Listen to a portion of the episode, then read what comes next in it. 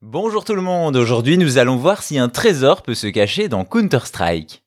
Vous le savez, parfois on revient sur un jeu longtemps après l'avoir quitté et il arrive que celui-ci recèle des surprises, des nouveautés, des mises à jour, mais parfois aussi un beau pactole.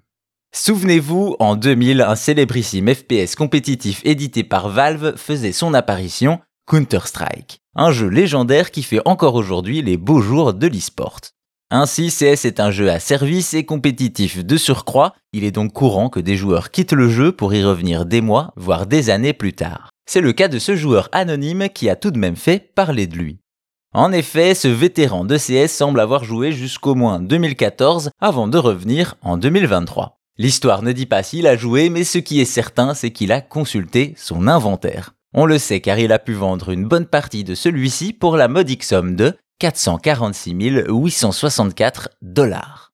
C'est un certain TDM Ezeus qui a révélé l'histoire sur Twitter qu'il a vécu aux premières loges puisque c'est lui qui a servi d'intermédiaire de confiance entre le vendeur et l'acheteur. Il montre d'ailleurs dans son post une partie des objets de collection du joueur. Évidemment, cela peut surprendre, mais sur Steam, il y a le marché de la communauté, où l'on peut acheter et vendre des objets en jeu, des cartes à collectionner, bref, un peu tout ce que l'on récupère grâce au succès Steam.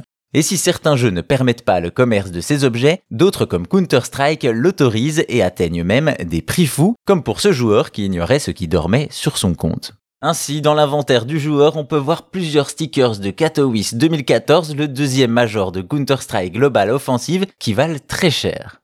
La raison de cette valeur, la rareté évidemment. Aujourd'hui, certains d'entre eux représentent le logo d'équipes qui ne reviendront certainement jamais dans le circuit, comme par exemple iBuy Power ou Titan et sont donc complètement exclusifs. Et quand on sait qu'un seul sticker d'une de ces équipes peut atteindre ou dépasser 50 000 dollars, on comprend mieux comment ce joueur a pu gagner presque 500 000. À noter qu'avec un jeu comme Counter-Strike, les spécialistes s'attendent à ce que d'autres cavernes au trésor ne ressortent de l'oubli, peut-être avec des ventes records. Et donc au final, oui, ça peut valoir la peine de se reconnecter à ces vieux comptes de jeu. Qui sait, l'un d'entre eux est peut-être une mine d'or.